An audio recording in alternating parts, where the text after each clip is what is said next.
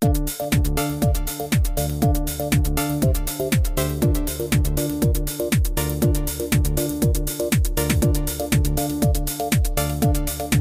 están? Qué gusto eh, saludarlos. Bienvenidos, bienvenidas a un nuevo encuentro de CE Chile, que como cada día llega a ustedes a través de nuestras diferentes plataformas. Hoy jueves ya, 4 de agosto, primera semana del mes de los gatitos, como le suelen llamar, y para muchos un mes de pánico. ¿Pasamos o no pasamos agosto? Es la pregunta que algunos ya nos comenzamos a hacer. Fernando Peirano Campos, nuestro coach empresarial, nos va a contestar esa y otras preguntas. ¿Cómo estás, Fernando? Gusto en saludarte, bienvenido. Muy bien, Alfredo. Comparto la, preocupación, ¿eh? es una preocupación nacional. Ahora Sí, por el lado positivo ya dejamos atrás a Julio. ¿eh? Así es. Y, los memes. y lo dejamos descansar. lo dejamos descansar hasta el próximo año. ¿eh? Así es. Eh, esperar que vengan mejores condiciones por el lado del, clima, después de esas beneficiosas lluvias que tuvimos en algunas semanas de julio. Esperar que agosto también traiga buenas novedades en eso, que la seguimos necesitando mucho. Sí, sí, de todas maneras. Eh, porque ahí hay un tema que nos tiene que siempre estar preocupando y lo tenemos que incorporar de alguna u otra forma en nuestras distintas actividades, especialmente nosotros que estamos hablándoles a los emprendedores, a los dueños de una micro, pequeño, mediana empresa. Hoy día eh, el hablar de escasez hídrica, cambio climático, con todos los eh, inconvenientes que esto nos viene provocando hace ya varios años, y que en el futuro, y en el futuro cercano, Fernando, ¿eh? Eh, se nos, tenemos ahí en el horizonte posibles racionamientos de agua. Se viene hablando hace ya un par de meses acá, por ejemplo, para aplicar en alguna zona de la región metropolitana. Vale decir, este es un tema que uno lo tiene que incorporar hasta en el modelo de negocio. Eh, porque la actividad económica que uno desarrolla, por supuesto que tiene un impacto también en el medio ambiente. Entonces, son temáticas que hoy por hoy no pueden estar ausentes, creo yo, en el consciente colectivo, Fernando. Eh, sin duda, Alfredo, es un tema que se ha venido instalando con mucha fuerza. Eh, tú recordarás, no sé, 10, 15 años atrás, nadie hablaba de estos temas. ¿no? Eh, empezó a ser crítico, por, por, supuesto, debido a la escasez. Pero hay un tema ahí que no lo teníamos nosotros incorporado en el ADN. Sin embargo, eh, las nuevas generaciones sí lo tienen incorporado y, muy fuertemente. Eh, fíjate que estaba mirando unos estudios relacionados con cuáles son las preocupaciones eh, en general de las personas respecto, por ejemplo, a temas de protección de datos. No sé si tú sabes, se está discutiendo en el Congreso un proyecto de ley que eh, se supone que va a traer cambios estructurales, digamos, en la industria financiera. Y eh, hay aspectos eh, bastante sensibles con la protección de datos. Esto significa que se va a abrir un espacio en que se van a transferir datos tuyos, míos, entre las empresas.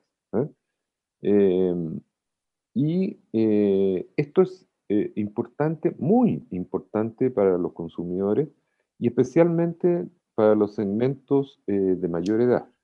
Sin embargo, para los de menor edad, eh, es mucho más importante que las plataformas digitales sean rápidas y sencillas.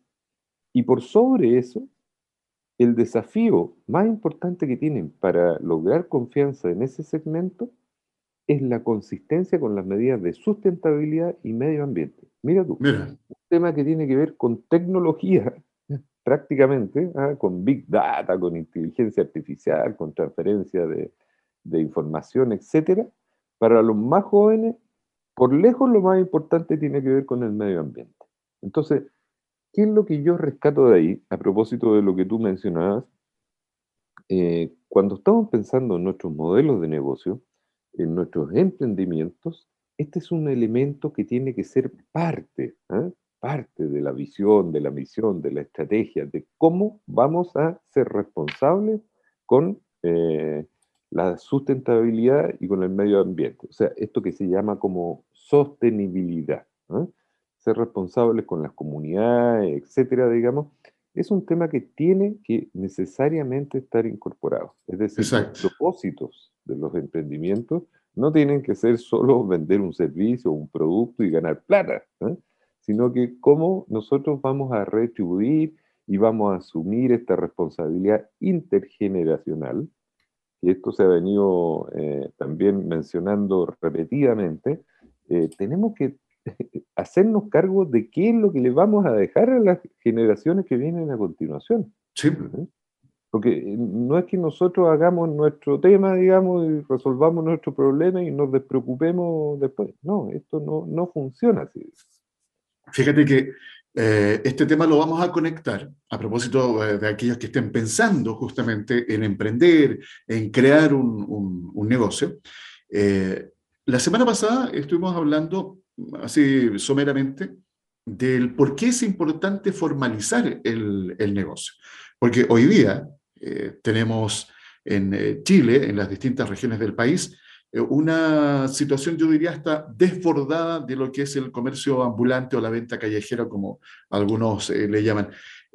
vemos todos los días distintas imágenes que, la verdad, algunas provocan bastante impacto, porque no se trata solo de Fernando, lo que uno, a ver, el derecho, ¿no es cierto?, de poder desarrollar una actividad económica, porque hay que llevar el sustento al hogar, hay que alimentar la familia, hay que darle educación a los hijos, eh, son, por supuesto, distintas variables que llevan a alguien a emprender. Quedó cesante, hoy día eh, encontrar un trabajo que dé un buen ingreso está también bastante más complejo. Pero hay emprendimientos que son tremendamente precarios y eso también se viene conversando hace bastante rato. Una es emprender por una necesidad y otra emprender por una oportunidad. La idea es que aquel que emprende por una necesidad, en el camino crezca, en el camino se dé cuenta de que puede lograr más. Y para dar ese paso, para lograr más, obviamente hay que formalizarse. Entonces, queremos de alguna u otra manera sensibilizar a cada uno de ustedes que nos están escuchando. A lo mejor ustedes mismos que tienen un negocio, Fernando, eh, salen a la vereda y está llena, ¿no es cierto?, de comercio o, de venta callejera. Y eso, por supuesto, también provoca otras problemáticas. Entonces, aquí, cuando uno habla de este tema, la venta callejera es un temón porque involucra un aspecto social y por supuesto un aspecto también económico, y que también lamentablemente en ciertos sectores se ha transformado en un, en un nicho de delincuencia y que te provoca inseguridad para aquellos que transitan y quieren ir a un local establecido, no se atreven a entrar o pasar por la vereda porque hay comercio, ¿no es cierto?, este, esta venta callejera y que también puede provocar otros problemas. Entonces, si te das cuenta, eh, son varios los aspectos que se involucran cuando uno habla de la venta, de la venta callejera, Fernando.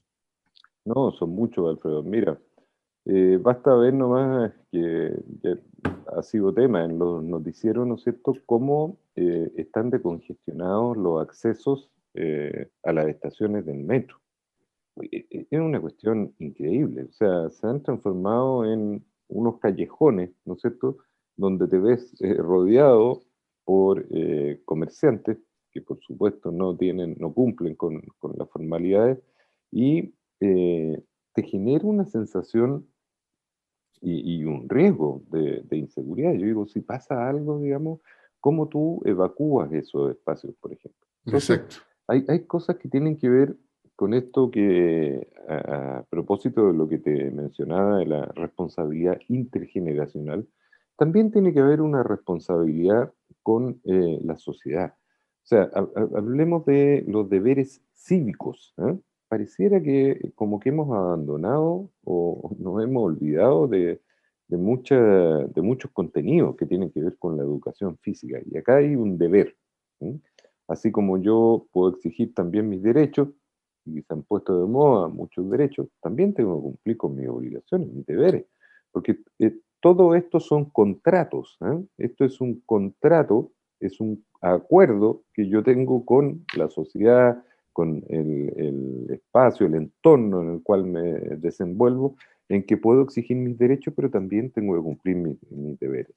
Y acá hay un deber ético primario de cumplir con la legislación, con las reglas que hemos acordado. Exacto.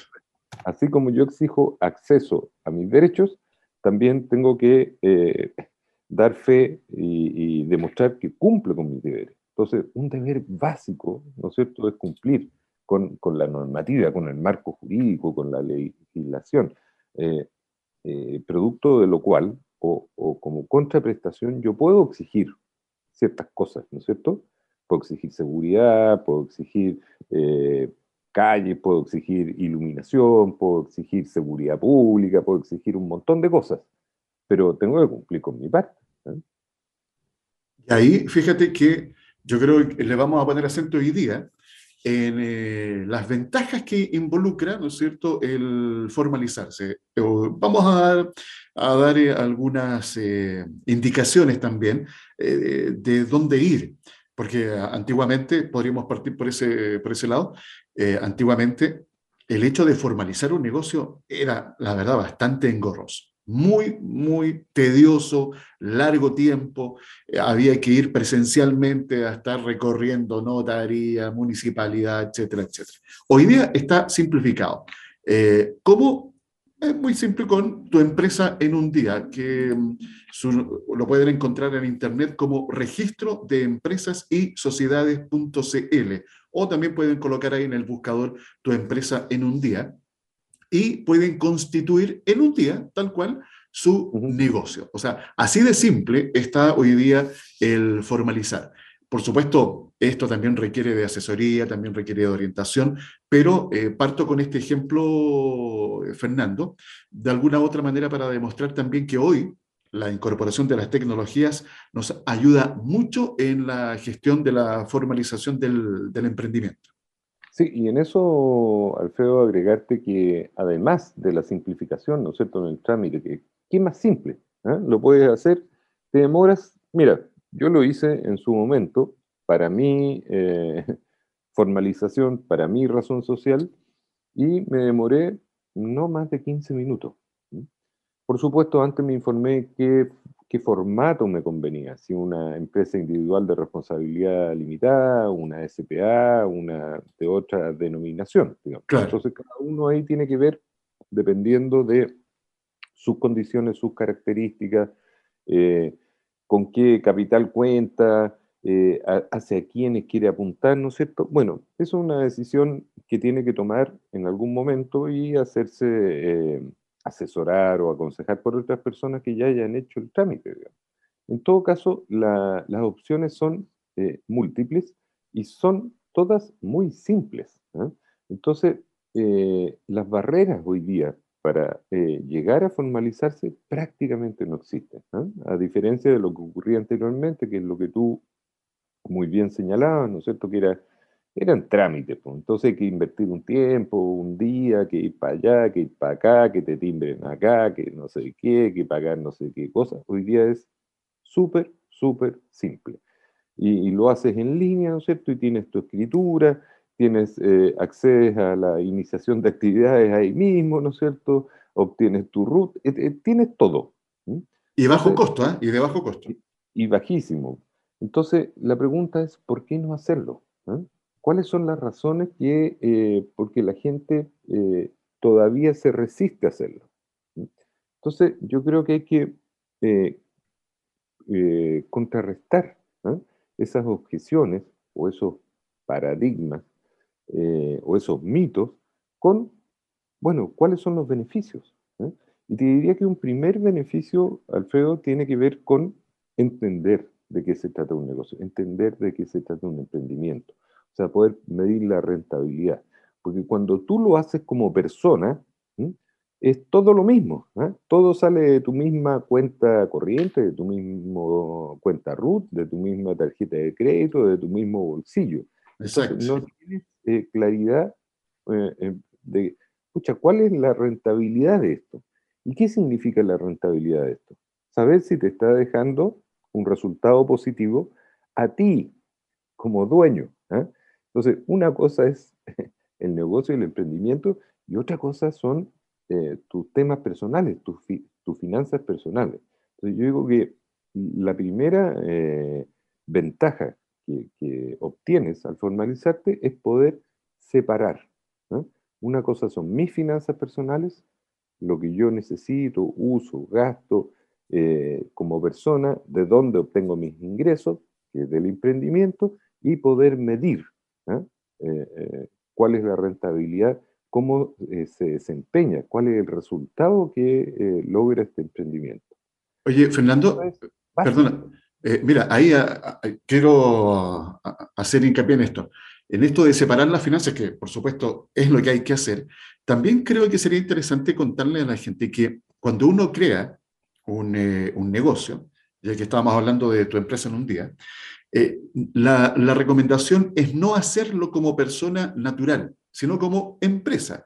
Eh, puede ser una SPA, que es como tal vez lo, lo, que más se puede ajustar o dependiendo del negocio que vayan a desarrollar, pero crear una empresa. ¿Por qué? Porque de esa manera también ustedes protegen su patrimonio personal en caso de cualquier situación que pueda surgir, sobre todo en los tiempos que estamos viviendo. Es una manera también de proteger el patrimonio personal al crear la empresa, no hacerlo como persona natural, porque a más de alguien le ha pasado y esa situación, eh, lamentablemente, es así si uno no tiene eh, estas aguas separadas, Fernando. Así que es otra de las ventajas que también creo que hay que eh, mencionar. Y también, Alfredo, este es algo que hemos conversado en el pasado. Ese es uno de los errores más frecuentes, más graves que cometen los dueños de emprendimiento, es mezclar las cosas confundir ¿eh? lo que son las finanzas personales con lo que son las finanzas del negocio. Es uno de los errores más frecuentes, más dolorosos, además porque puede eh, acarrear consecuencias como la que tú eh, acabas de mencionar, ¿no es cierto? Que estás poniendo en riesgo tu patrimonio, tu patrimonio y el, el, de tu familia, digamos. ¿ah? Si tienes una familia a cargo, pucha, tienes que asumir una, con seriedad y con responsabilidad y con formalidad ¿eh? cualquier emprendimiento que vayas a, decidir. Exacto.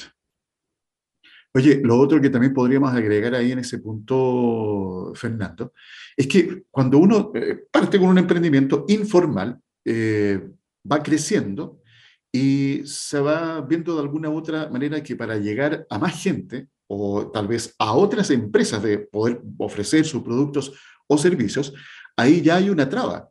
Porque no vas a poder hacer negocios si no estás eh, formalizado como empresa. Hay que construir una, una, imagen que sea sólida frente a tus actuales y también potenciales eh, clientes. Vas a tener proveedores, eh, público en general. Entonces, ahí hay otro beneficio doble. Una, para seguir construyendo imagen y por supuesto para también acceder a un mercado bastante más amplio, Fernando. Exactamente, porque mientras te mantengas en la informalidad, bueno, ¿qué tipo de clientes atraes? Obviamente, obviamente eh, los segmentos o los grupos de personas que, están dispuestas a hacer eh, comercio, ¿no es cierto?, o negocio con una, con una persona que está en la informalidad. Pero está bien, a lo mejor te puedes mantener así, pero recuerda que tiene riesgo, ¿no es cierto? Pero la, volvamos al, foco de cuáles son las ventajas. Cuando tú eres, te formalizas, ¿no es cierto? Y tienes una razón social, tienes tu RUT, tu iniciación de actividades, puedes emitir factura, etcétera, puedes acceder, por ejemplo, a un mercado mucho más amplio, que es el mercado formal, de personas jurídicas también, de, empresas, y tanto privadas como públicas. Hemos visto eh, que ya independiente del gobierno de turno se han venido haciendo esfuerzos porque el aparato público también tenga un, apoyo, un impulso, genere eh, incentivos para atraer pymes a que le provean de eh, productos y servicios. Entonces, en la medida que tú no te formalizas, te estás limitando, no tienes acceso a ese mercado que es muchísimo más amplio. Ahí, fíjate que a propósito de cuando uno se formaliza, esto mismo, sigamos el hilo, ¿eh? Eh, ya comenzar a mm, vender ese producto o el servicio que presta a empresas. Para crecer, para poder de alguna manera ir invirtiendo en capital, capital humano o también eh, eh, capital de trabajo. Puedes hoy día, tú puedes hoy día, si eres informal, acceder, por ejemplo, a un fondo concursable que otorgue Corfo, Cercotec o incluso alguna otra fundación, no vas a poder. No, tiene la puerta cerrada. Exactamente. Ahí hay otro elemento, independiente que, por ejemplo, Cercotec tiene fondos específicos para que aquel que tiene una idea de negocio la pueda formalizar. Y eso es muy importante. O sea, también ahí hay una base, eh, una plataforma que Cercotec hoy día tiene disponible para aquellos que están en esta situación que estamos conversando con Fernando, que eh, son informales, que tienen esa idea de negocio y que la quieren eh, cristalizar, bueno, ahí tienen también un capital al cual poder acceder, es un fondo, no, un fondo concursable no reembolsable. Retomando la, la idea, al formalizar el negocio, Fernando, puedes ya tener acceso, ¿verdad?, a estos fondos o ir a la banca tradicional o a una fintech y poder tener o hacer levantamiento, ¿no cierto?, de capital de trabajo. Esa es otra ventaja, eh, porque si no, eh, vas a seguir, creo que lo mencionabas tú la semana pasada, Fernando, si estás en el mundo informal, vas a caer con este mundo informal de los prestamistas y que sabemos lo que eso provoca, o sea, son verdaderas, y no tengo temor en utilizar la palabra, son verdaderas mafias que hoy día se mueven y que provocan estragos en aquellos que ingresan a esta, a esta red de prestamistas y les cuesta, pero si es que logran salir, les cuesta muchísimo salir de, ese tipo de situaciones. Entonces, hay que mirar, eh, yo creo, de todos los ángulos de lo que significa hoy día las ventajas de formalizar el negocio, Fernando. Sí, tú lo has dicho muy bien, Alfredo. Yo creo que hay que hablar de los contrastes ¿ah? para, generar, para, generar el efecto. Eh, cuando accedes al mercado informal, tienes ciertas condiciones. Tú las llamaste de una manera. Eh, y cuando accedes al mercado formal, Tienes otras condiciones, yo no digo que sea gratis, pero sí tienes, por ejemplo, acceso a estos fondos que son no reembolsables, o sea, son un regalo. ¿eh? Un regalo. Y que además te apoyan en distintas etapas del emprendimiento, Alfredo, porque también te ayudan para evaluar bien la idea de negocio, eh, evaluar si va a ser rentable, evaluar cuánto capital va a requerir, o sea, tener claridad en qué te estás metiendo y tener apoyo para eso, sin duda que es importante. Exacto. en un, en, un, en un extremo, ¿no es cierto?, tienes el mercado informal, que yo diría que, escucha, una vez que te metes ahí no puedes salir nunca más, y es como una bola de nieve. O sea, lo único que puede pasar cuando tú accedes a prestamistas informales es que te, eh, te conviertas en esclavo. y al final terminas trabajando para poder, con suerte, ¿no es cierto? Si te va bien, poder pagar, poder pagar los intereses. Otra cosa es poder pagar el capital, ¿no es cierto?, eh, que, te, que, te, prestaron. Yo creo que no es, eh, yo no recomendaría a nadie acceder al mercado informal. Eh, más bien recomendaría hacer todo el esfuerzo, que ya sabemos que es un esfuerzo simple, por formalizarse y acceder a este ecosistema. Porque además, Alfredo, de estos fondos que tú mencionas, de los fondos concursables, hay una serie de programas de apoyo. Eh, la banca también tiene eh, plataformas que están especialmente pensadas, ¿no es cierto?, y dirigidas a apoyar los emprendimientos. Y hoy día está todo ¿no es cierto?, este ecosistema apuntando a eh, ayudar, a apalancar, a apoyar el emprendimiento. Entonces, mientras yo no sea, no me formalice, tengo las puertas cerradas. Lo primero que te van a pedir, oiga, eh, ¿cuál es su, su razón social, ¿no es cierto?, su iniciación de actividad, etcétera, etcétera, etcétera. Aquí, eh, este llamado que estamos haciendo, especialmente a aquellos que están informales, o ustedes mismos que ya tienen su negocio formal, pero que conocen a muchas otras personas que están en esta situación, yo creo que es interesante, ¿te acuerdas, Fernando, que permanentemente también estamos conversando de la importancia de la, de la asociatividad, de cooperar con, con los otros? Bueno, aquí hay una forma también en donde aquellos que están formalizados eh, traten de conectarse con aquellos que aún no lo están y le transmitan, por supuesto, hay dificultades, hay problemas, por supuesto, claro que sí, porque hoy día estamos viviendo además una situación económica mundial de alta complejidad, pero no por eso eh, se restringen las posibilidades de salir adelante y las va a tener más aquel que está formalizado que aquel que aún no lo ha hecho. Entonces, ahí también hay otra opción, se abre esa oportunidad de buscar diálogos, de buscar formas de acercarse al mundo de la informalidad y traerlos a través del ejemplo, a través de lo que ustedes mismos están viviendo con la formalización de su negocio, el contagiar a otros y subirlos a este carro. Yo creo que ahí eh, el tema, fíjate, de la experiencia, de trabajar en forma conjunta, eh, también puede dar buenos resultados, Fernando. Sin duda, Alfredo. Claramente tú, nadie te va a abrir las puertas para asociarte, ¿no es cierto? O para establecer un modelo que sea colaborativo, que es el típico modelo que se da entre las grandes empresas, ¿no es cierto?, que tienen una red de proveedores eh, de distintos productos y servicios que son MIPIMES. Exacto. Entonces, eh, tampoco puedes acceder a ese tipo de, acuerdos, ¿no es cierto?, o ir eh, escalando en el desarrollo de, tu emprendimiento. Eh, sin duda, la asociatividad es un modelo que está avanzando mucho, que está haciendo mucho sentido. Hemos hablado bastante de esto, Alfredo, de ejemplos que son notables, ¿no es cierto?, para que los vamos a repetir, que han partido de esa forma y para lo cual necesitas tener, poder presentarte, ¿no es cierto?, como una empresa que tiene un cierto nivel de, formalidad.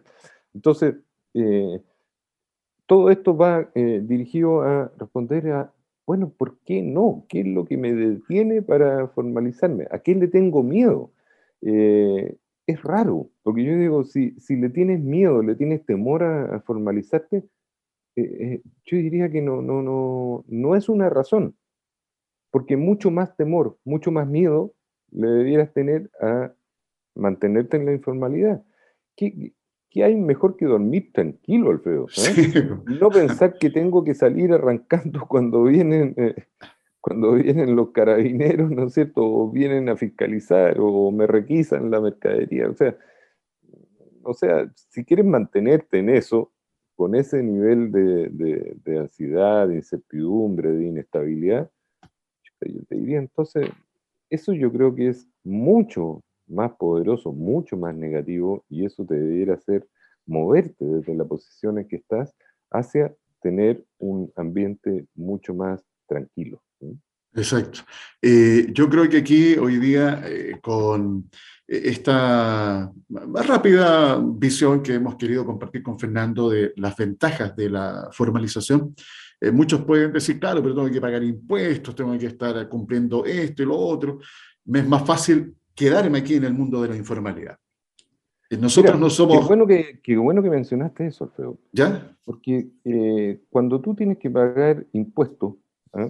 como una empresa como con una razón social, yo te diría bienvenido. claro. Porque está siendo rentable. Es signo de que estás obteniendo un resultado positivo. Ahora, eh, si no estás pagando impuestos, yo te digo, nuevamente, eh, estás en una situación de riesgo altísimo.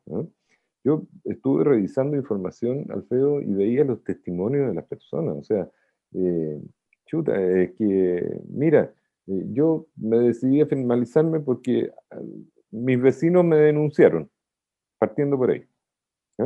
Porque cada semana por medio venían a fiscalizarme la municipalidad. Porque muchísimas razones. Entonces, eh, cuando, cuando vemos los beneficios estos son mucho más importantes, ¿no es cierto?, de los aparentes beneficios que tú crees obtener en, la informalidad. mantenerte en la informalidad.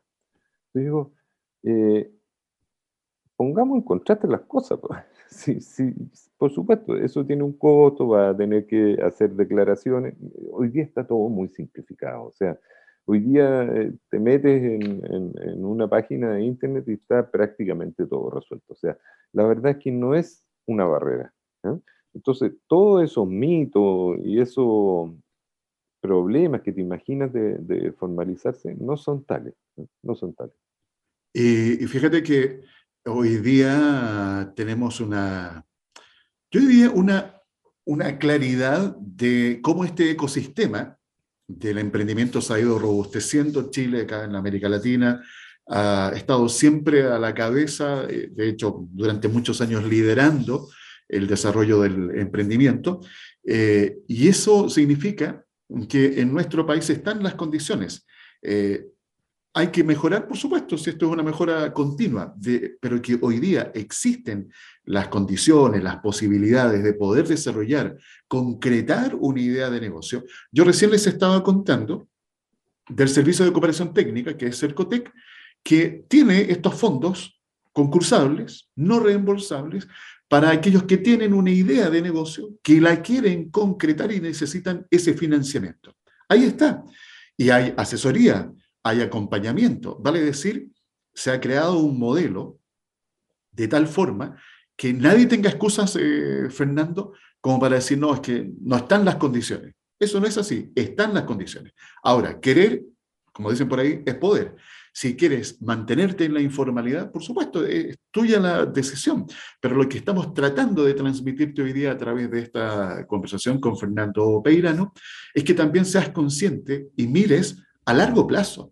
Porque claro, el, mantenerse en la informalidad tal vez sea sostenible durante un tiempo, Fernando. Pero, oye, ¿qué pasa con la seguridad social? ¿Qué pasa con tus imposiciones? La FP, ¿no es cierto? La salud, si te mantienes en el mundo de la informalidad, ¿a qué, a qué calidad de vida vas a poder eh, aspirar el día de mañana?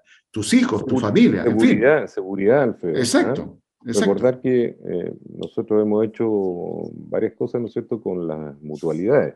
Entonces, el, seguro de, de, accidentes laboral y de salud ocupacional, todo el sistema protector y hay cuando tú eh, te formalizas, ¿no es cierto?, e impones.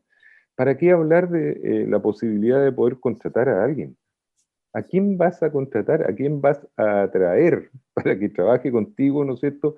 Y tú puedes seguir avanzando en desarrollar tu emprendimiento y convertirlo eso realmente en un negocio. ¿Qué le vas a ofrecer? Exacto. O sea, eh, realmente yo digo, cuando uno pone en la balanza y hace el ejercicio, pucha, no hay, no hay duda, ¿ah? no, resiste mayor análisis. Exactamente.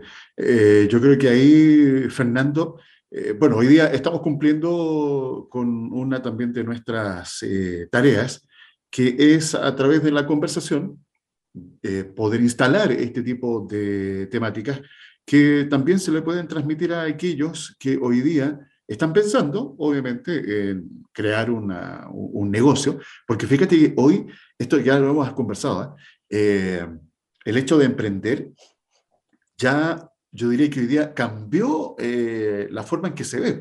Hace unos años atrás, a uno le preguntaba, oye, ¿tú a qué te dedicas? No, yo soy emprendedor. Ya, pero habla en serio, pues, ¿a qué te dedicáis? ¿Ah? Hoy día, a uno le pregunta, dice, soy emprendedor. Ah, interesante, oye, ¿qué empresa tienes? ¿Y qué estás desarrollando? Y te vas a convertir en la próxima eh, startup eh, unicornio. ¿ah? Ya hay otra forma de mirar el emprendimiento. Entonces, eso es notable también, porque significa esto mismo que estamos conversando, que el ecosistema se ha ido desarrollando, se ha ido fortaleciendo y miles de personas, hombres y mujeres, han encontrado en el emprender su forma también de crear vida, Fernando, que es otro tema que hemos conversado en varias oportunidades. Así es. Es una forma de, de, al final, fíjate que yo conozco un par de personas, uno bastante cercano, que se han dedicado a esto permanentemente y desarrollan un emprendimiento y lo transfieren. ¿eh? Atraen, ¿no es cierto?, otros interesados y van al siguiente porque ese es su ADN. es, en eso son buenos. ¿ah? Tal vez no son buenos en armar un emprendimiento, desarrollar un negocio y mantenerse por siempre ahí, sino que son buenos en levantar cosas, estar mirando un poquito más a futuro, eh, bajarlas a tierra, convertirlas en algo que funcione y eh, abrirle el espacio a otro para que, para que siga adelante con eso. Eh, ¿Y por qué? Por lo que tú mencionabas. Hoy día es bien visto. Es bien visto. ¿Por qué? Porque todo el sistema, todo el ambiente está preparado para acoger, para apoyar y, para eh, felicitar el emprendimiento. Se sabe lo que genera, se sabe que es beneficioso. Por supuesto que hay riesgo. Y no digo que sea todo, puro jaja. ¿eh? Exacto. Como todo, tiene riesgos, pero también tiene eh, muy buenas oportunidades. ¿eh? Y, como digo, habiendo un, un, ecosistema, un medio ambiente que de alguna manera te respalda, te apoya, hoy día el riesgo es bastante más acotado. Antiguamente, cuando tú te decidías a emprender, nadie te daba pelota, nadie te abría las puertas, decía, no, que, o sea, no, mira, tráeme tus declaraciones de IVA de los últimos años, ¿no es cierto? Demuéstrame y, tu cartera de cliente y toda la cosa, y hasta ahí llegaba. Hoy día no. Hoy día el, ecosistema, ¿eh? las fuentes de financiamiento entienden este modelo nuevo, ¿eh? entienden que es algo que hay que apoyar ¿eh? y a lo cual están dispuestas a a invertir en ello. Sí, eh, y eso yo creo que de alguna u otra manera te tiene que llevar a abrir los ojos también para darte cuenta de que puedes aspirar a más. Porque yo mencionaba, en, creo que al comienzo de la conversación, Fernando, hoy de que hay emprendimientos que surgen por necesidad y hay otros por oportunidad. Aquellos que surgen por necesidad tal vez no tengan esa mirada más a largo plazo, de poder eh, visualizarse, ¿verdad?, eh, en otro escenario. Pero yo creo que también te tienes que permitir. Y yo creo, digamos, soy consciente de que yo diría, si no el 100%, un porcentaje muy elevado de emprendimientos que comienzan, comienzan en la informalidad, comienzan a dar los primeros pasos, ¿verdad? Por supuesto, por supuesto. Pero luego ellos saben. Pero, no, el tema es no mantenerte ahí. Exactamente. Ese es hay otra pregunta, hay otra pregunta, Alfredo, que yo creo que es importante hacérsela. Y eso hacérsela a uno mismo y respondérsela. ¿A dónde está yendo el dinero que yo invierto, por ejemplo, en comprar mis productos? Ese flujo a dónde va. ¿Dónde queda? Cuando yo, yo compro en un, a un proveedor informal, yo te tengo que hacer esas preguntas. Entonces, ¿no será que me estoy eh, haciendo un autogol? ¿Estoy haciendo una trampa? Estoy ayudando, estoy financiando mayores niveles de inseguridad, de tráfico de sustancias, quién sabe qué. Eh, eh, yo creo que es válido preguntarse eso. En cambio, cuando yo compro de fuentes formales, para lo cual también tengo que ser formal, eh, tengo un, nivel de confianza de que es una fuente que está fiscalizada, supervisada, ¿no es cierto?, de que por lo menos cumple con, cierta, eh, con ciertas normativas. Así es. Bueno, son parte de las ventajas que hoy día involucra, ¿no es cierto?, y significa el poder formalizar el negocio. Eh, minutos que hemos compartido junto a Fernando Peirano Campos, nuestro coach empresarial. Fernando, las gracias por habernos acompañado en la sesión de hoy y queda extendida la invitación para que nos juntemos la próxima semana. ¿Te parece? Encantado. Ya, Fernando.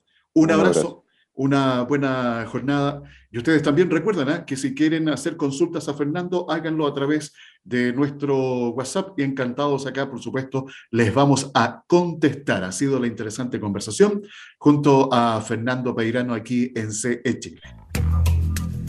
Conexión Empresarial está orientado a la economía, emprendimiento, las finanzas y negocios colocando cada día temas de interés al alcance de todos. Quiero compartir con ustedes algunas noticias eh, que creo que pueden ser interesantes para ustedes también. La siguiente, eso sí, después me van a contar ¿eh? qué tal el, el, dato que les, voy a, que les voy a compartir. Siempre estamos conversando, yo me sonrío porque se acuerdan que en más de alguna oportunidad hemos conversado que uno de los principales dolores de las pymes o de las MIPIMES es el acceso al financiamiento, la falta de liquidez. Bueno, conoce la oferta de valor de Banco de Chile. La subgerente de producto y segmento PYME de Banco de Chile, Winnie Darlich detalló los servicios que tiene la institución bancaria para las micro, pequeñas y medianas empresas. Así que, si quieren, ahí tienen una opción, investiguen, exploren, averigüen, a ver cómo está la oferta de valor del Banco de Chile, si es tan inconveniente los instrumentos financieros que puedan tener para las eh, micro, pequeñas y medianas empresas. Por otro lado, les comento que Endeavor y Chile Global Ventures apoyarán a BOK en su proceso de aceleración internacional. Recuerdo haber conversado acá con su fundador, eh, fue en marzo de este año que estuvimos conversando. Miren dónde está. Tras un extenso proceso de selección, BOK se convirtió en una de las 12 startups que van a recibir asesoramiento de Chile Global Ventures para acelerar su proceso de expansión a nivel internacional, al ser considerada poseedora de gran potencial para convertirse en un emprendimiento de alto impacto. Así que nos alegramos mucho por Be OK. Eh, ustedes han escuchado la expresión chao jefe y uno aquí lo asocia, bueno, indudablemente a este spot publicitario, ¿verdad? En donde se despide del jefe porque eh, esa persona se gana un premio y se va de vacaciones y se olvida de la pega. bueno, pero también podemos asociar esto del chao jefe cuando la situación en la empresa, el clima laboral no es muy bueno. Y aquí, atención para ustedes que lideran un emprendimiento, que son líderes de una micro, pequeña o mediana empresa. Esto es tremendamente importante. ¿Han escuchado el término felicidad organizacional? Aquí hay un cambio de paradigma que pone el foco de las empresas, ¿dónde? En el bienestar de sus eh, colaboradores. Y me quiero tomar unos minutos para ampliar esta información porque me parece que es absolutamente relevante. Fíjense que la Organización Mundial de la Salud señala que el 90% del deterioro de la salud de los trabajadores se relacionan, ¿sabe con qué? Con el estrés, estrés laboral. Las personas eh, pasamos cerca de dos tercios de nuestro tiempo, ¿dónde? En el trabajo, por lo que es relevante que esa permanencia sea en las mejores condiciones posibles, en un entorno físico y emocional agradable. ¿Quién lo dice? Lisette Proboste, ella es psicóloga y gerenta de cultura y desarrollo organizacional de trabajando.com. Eh, recordemos que hoy día, además, con los cambios que se han introducido en los sistemas de trabajo producto de la pandemia, en donde en muchas empresas hoy está este sistema mixto o híbrido, algunos días de manera presencial y otros días de manera telemática. Ya sea presencial o telemática, hay que preocuparse del bienestar de los colaboradores. Según un estudio que fue elaborado por la Asociación Chilena de Seguridad, un 53% de las personas laboralmente activas declaró sentirse feliz o muy feliz en su trabajo e identificó los principales conceptos asociados a los altos niveles de bienestar laboral, como un buen ambiente laboral, el trabajo en equipo y la calidad de sus jefes. En cuanto a qué los hacía sentir menos felices, los conceptos que más se repitieron, ¿saben? Fueron una mala organización y una mala jefatura, conflictos con compañeros de trabajo y la falta de respeto. La felicidad organizacional es poner a la persona en el centro de la empresa. En este contexto debemos ser capaces de entender que los colaboradores en un ambiente grato son más comprometidos y productivos, se ausentan e incapacitan menos. Alguien que está más comprometido estudia, mejora y comparte su conocimiento. Alguien feliz cuida del otro, reconoce el trabajo de su equipo y entiende que su éxito no depende del fracaso de otro. Es una dinámica mucho más humana, explica la experta. Ahora, ¿cómo incorporar este bienestar? Eh, les voy a dar dos tips. Uno, vínculo y jefatura. Las relaciones de alta calidad son el elemento más relevante para lograr mayor salud mental, tanto en lo personal como en el mundo laboral. El vínculo más importante al interior de una organización es la relación que se establece con el jefe directo. Más de la mitad de los trabajadores que dejan sus empleos, ¿saben por qué lo hacen? Por la relación con sus jefaturas, no precisamente que es una buena relación. También otro punto interesante, la importancia del descanso. El factor más relevante para resguardar la salud mental de los empleados es el descanso y la desconexión con el trabajo. Tener tiempos para hacer un break durante la jornada laboral y una vida equilibrada entre lo laboral y lo personal es clave. al momento del bienestar. ¿Ya? Ahí les dejo ese par de tips. ¿Le agrego uno más? Ya. Un espacio emocionalmente seguro. Es vital generar espacios donde los colaboradores se sientan seguros, donde puedan expresar sus opiniones, puedan disentir y puedan también equivocarse sin ser sancionados, expuestos o perjudicados, mucho menos que se los vayan a someter a bullying. Así que espero que eh, incorporen este concepto de la felicidad organizacional porque es por el bien de su equipo de trabajo para que también ustedes de esta forma vayan obteniendo mejores resultados y no solamente en lo productivo, sino también en esto de compartir, si trabajamos con personas. Entonces, creo que es, es un aporte, sí, yo considero que es un aporte el haberles compartido esta, esta noticia sobre lo que es felicidad organizacional. Están ustedes, obviamente, si lo quieren incorporar en su, en su negocio. ¿Ya? Muchas gracias, nos despedimos deseándoles que tengan una muy buena jornada, les dejo un abrazo fraternal como siempre y mañana nos encontramos con otro episodio de Conexión Empresarial es creado para optimizar las relaciones comerciales, impulsando la accesibilidad, la comunicación y dando apoyo permanente a las empresas en su proceso de modernización y de incorporación tecnológica.